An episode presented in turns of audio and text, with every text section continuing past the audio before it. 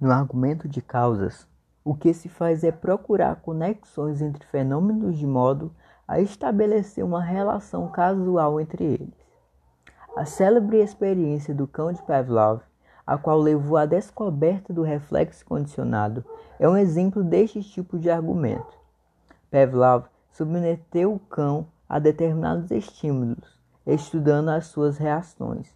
Dessa forma, Pavlov conseguiu explicar a relação que existia entre o estímulo produzido e o salivar do cão. Apesar de esse tipo de argumento não ser habitual em filosofia, há ainda assim um cuidado a ter. Não concluir que um fenômeno é causado por outro, porque a este se segue sempre aquele. Este é um raciocínio muito frequente, mas incorreto. Trata-se, pois, de uma falácia. Essa falácia é conhecida como post-hoc. Um exemplo disso é: o trovão vem sempre depois do relâmpago. Logo, o relâmpago é a causa do trovão.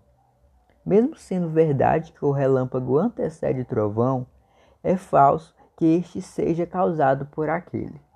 De fato, tanto o relâmpago como o trovão são causados pelo mesmo fenômeno, uma descarga elétrica.